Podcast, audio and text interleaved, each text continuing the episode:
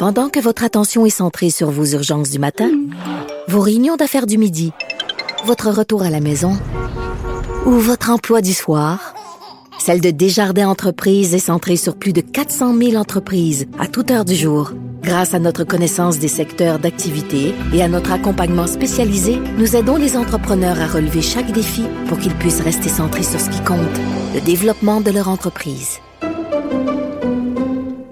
IGA est fier de présenter l'émission À vos affaires. Pour économiser sur votre panier d'épicerie, surveillez les offres et promotions de la circulaire disponible à IGA.net chaque semaine. IGA, vive la bouffe et les bonnes affaires.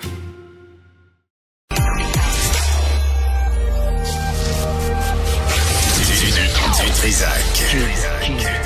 L'o- L'original. Radio.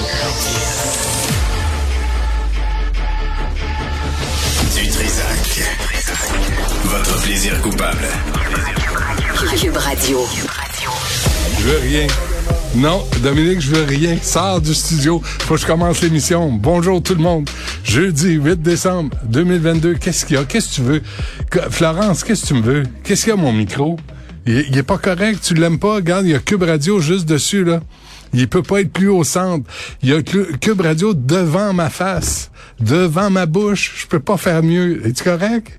Ça, là, j'ai le boss qui vient m'achaler.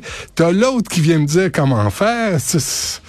Venez pas dire que j'ai pas de patience et de tolérance après, sacramouille.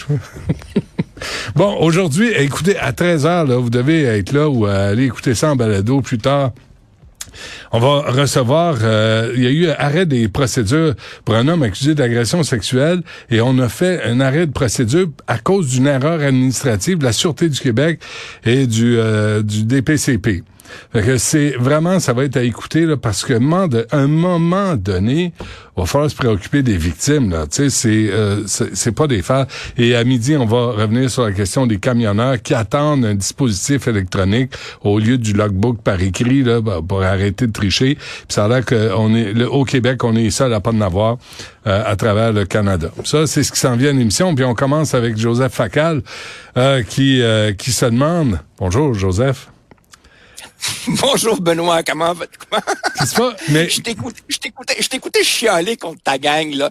C'est ça le problème de la radio télévisée. Hein? On n'est pas assez beau. Ah, c'est, chiale même pas, je dis oui à tout le monde. Je dis comment je peux être plus docile et agréable, ça gramouille, puis j'y arrive pas. Qu'est-ce que tu vas faire? Mais tu te poses... C'est vrai que docile et agréable. ouais. Merci.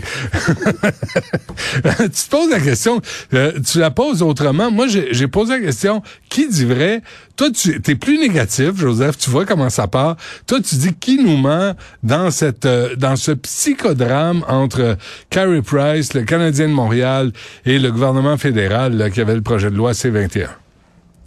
Ben écoute, qu- qu'on pose la question qui dit vrai ou qu'on pose la question qui ment, ça revient euh, exactement au même. Même. C'est-à-dire que on, voilà, on est en face de deux versions complètement contradictoires. Euh, D'un côté, tu as l'organisation qui défend le joueur en disant, euh, écoutez, euh, en, en substance, il, est- il est- il est peut-être ignorant, mais il était pas baveux ou insensible ou arrogant, c'est juste qu'il savait pas. Puis t'as le joueur qui dit, non, non, excusez, je l'ai peut-être échappé, mais en réalité, je savais. Alors là, la question devient tout simplement, il savait ou il savait pas? En passant, en passant, c'est drôle, hein?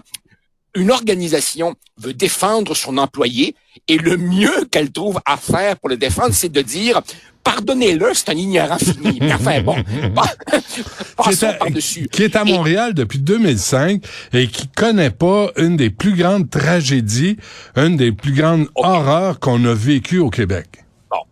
Alors là, Benoît, ça c'est le bout dont j'aurais voulu avoir le temps de parler dans ma chronique, mais quand tu es limité à 500 mots, que veux-tu?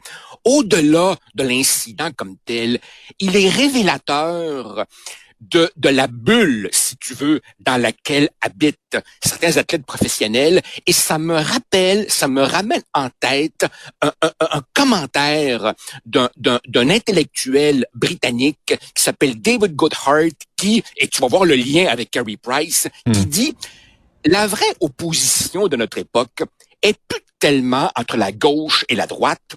David Goodhart dit elle est entre les somewhere puis les anywhere.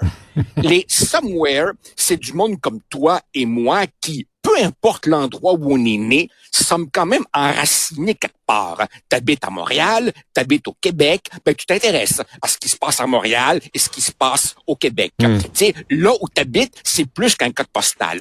Plutôt les anywhere, qui sont souvent des gens très, très riches, qui vivent dans une bulle professionnelle. Et dans le fond, pour ces gens-là, être à Vancouver, être à Rio, être à Barcelone, être à Munich, ça n'a aucune espèce d'importance, qui n'ont aucun intérêt pour la communauté qui les habite. Autrement dit, ce sont des travailleurs, millionnaires, mais ce sont pas vraiment des citoyens. Ils sont animés par aucune espèce d'esprit civique et d'une certaine façon, Price et d'autres multimillionnaires du sport l'incarnent à merveille.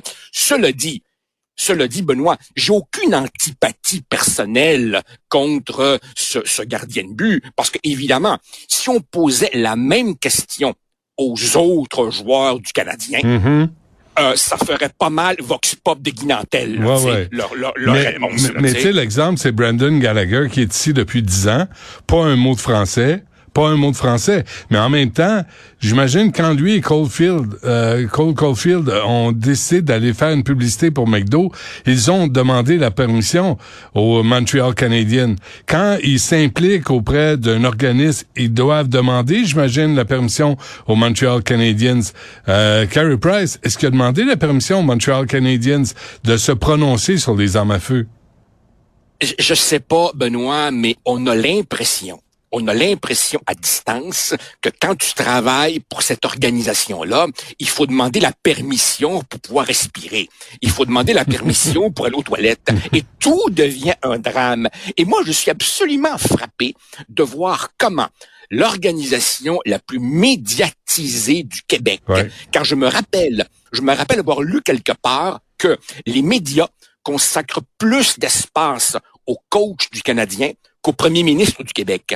Comment une ça- organisation mais ça, là-dessus, je Non, mais euh, Joseph, c'est Influence Communication. Jean-François Dumas qui évaluait, qui évaluait le poids média des nouvelles en fonction du poids média du Canadien de Montréal. Eh, eh, eh, T'en viens à te dire, comment ça se fait qu'une organisation aussi puissante, aussi continuellement sous les feux de la rampe, peut gérer les crises de manière aussi pioui, car une n'attend pas l'autre? Ils sont toujours dans des controverses relativement à leur place dans la société québécoise. Et à chaque fois, on nous dit, OK, OK, d'accord, on va faire un effort, on va mieux euh, s'implanter au Québec, on va faire un effort pour le français, le repêchage des francophones, euh, plus de- de- d'empathie, mais ça vaut ce que ça vaut. Et puis, et puis, regarde, on, on voit les résultats. ben- Ah, ah, attends, dans le cas, dans le cas de Kerry Price, on a vraiment le goût de prendre la balle au bon. Parce qu'à partir, la POC au, au bon. Parce qu'à partir du moment où il dit, non, non, je savais, là, t'as vraiment le goût. Le petit démon en moi Hmm. aurait envie de lui demander, ah ouais, tu savais, raconte-nous. Qu'est-ce qui s'est passé pour de vrai? Et là, on verrait bien que probablement, il n'a aucune idée de ce qui s'est réellement passé. Et le grand gagnant dans tout ça, c'est Justin Trudeau parce que Justin est en train de cafouiller avec son projet de loi C21, mais la controverse Price euh, lui permet au fond de passer sous les feux de la rampe. Mm. Et notre collègue Foisy dans le journal euh, rapporte tout à fait justement a, on a de sérieuses questions à poser sur ce projet de loi. Tout le monde, tout le monde est pour l'encadrement et le contrôle des armes à feu, mais ça pose des questions complexes. Mais non, évidemment, n'importe qui qui pose des questions est d'extrême droite, fait honte à Polytechnique et Price, finalement, est devenu une vaste distraction de ce qui est un enjeu réel d'armes à feu au Canada. Mais il est devenu aussi l'espèce de porte-parole des chasseurs bienveillants, là, des chasseurs sportifs qui ont qui, qui disent nous pourquoi on serait traités comme des criminels si on a des armes de chasse légales? Et la question se, oui. pose, se pose aussi et mais, Mais- mais- mais l'incompétence du gouvernement fédéral a encore une fois été révélée. Ben, c'est ça. Écoute, euh, on, on- on me corrigera si je me trompe, mais euh, le projet de loi vise à interdire les armes d'assaut de style militaire. Et les armes de poing. Avec ça, Voilà. Et c'est pas avec ça que tu vas à la chasse au canard. Donc, donc, évidemment, les chasseurs ont tout à fait raison de se poser des questions. Et en passant, Hmm. en passant, si on interdit dorénavant des armes qui avaient été achetées à une certaine époque légalement, les possesseurs de ces armes désormais interdites vont demander à être indemnisés. Et quand on commence à indemniser les possesseurs d'armes à feu, là, on rentre dans les centaines de millions rapidement. Et on sait très bien, on sait très bien qu'au gouvernement fédéral, dès que le chiffre de dollars dépasse les deux, ils ont sérieux problèmes de comptabilité. là. Regarde bien, là, Ouais. un autre désastre qui s'annonce. Puis, en- puis cet En- en- argent, en plus, évidemment, de la saison du Canadien. puis euh, cet argent-là, cet argent-là aurait pu servir à surveiller mieux les frontières, mieux les réserves, euh, créer des patrouilles, à intercepter la contrebande.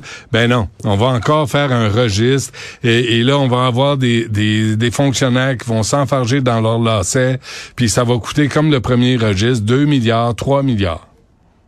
Benoît, quand on regarde le type d'armes utilisées aux États-Unis par les gens qui trop souvent font des tueries dans des écoles ou dans des centres d'achat, évidemment, qui pourrait s'opposer à ce qu'on veuille interdire ce type d'armes? Bien entendu, mais tu as raison, au quotidien, dans un contexte où la violence urbaine augmente, Mm. on sait très bien qu'elle est surtout perpétrée par des armes à feu illégales qui traversent clandestinement la frontière canado-américaine. On sait par où elle passe en majorité. Elle passe par Akwesasne. Ah, mais là, comprends-tu, si tu te rapproches du dossier autochtone, ça, c'est gants blancs, on touche pas et on fait semblant. Ouais.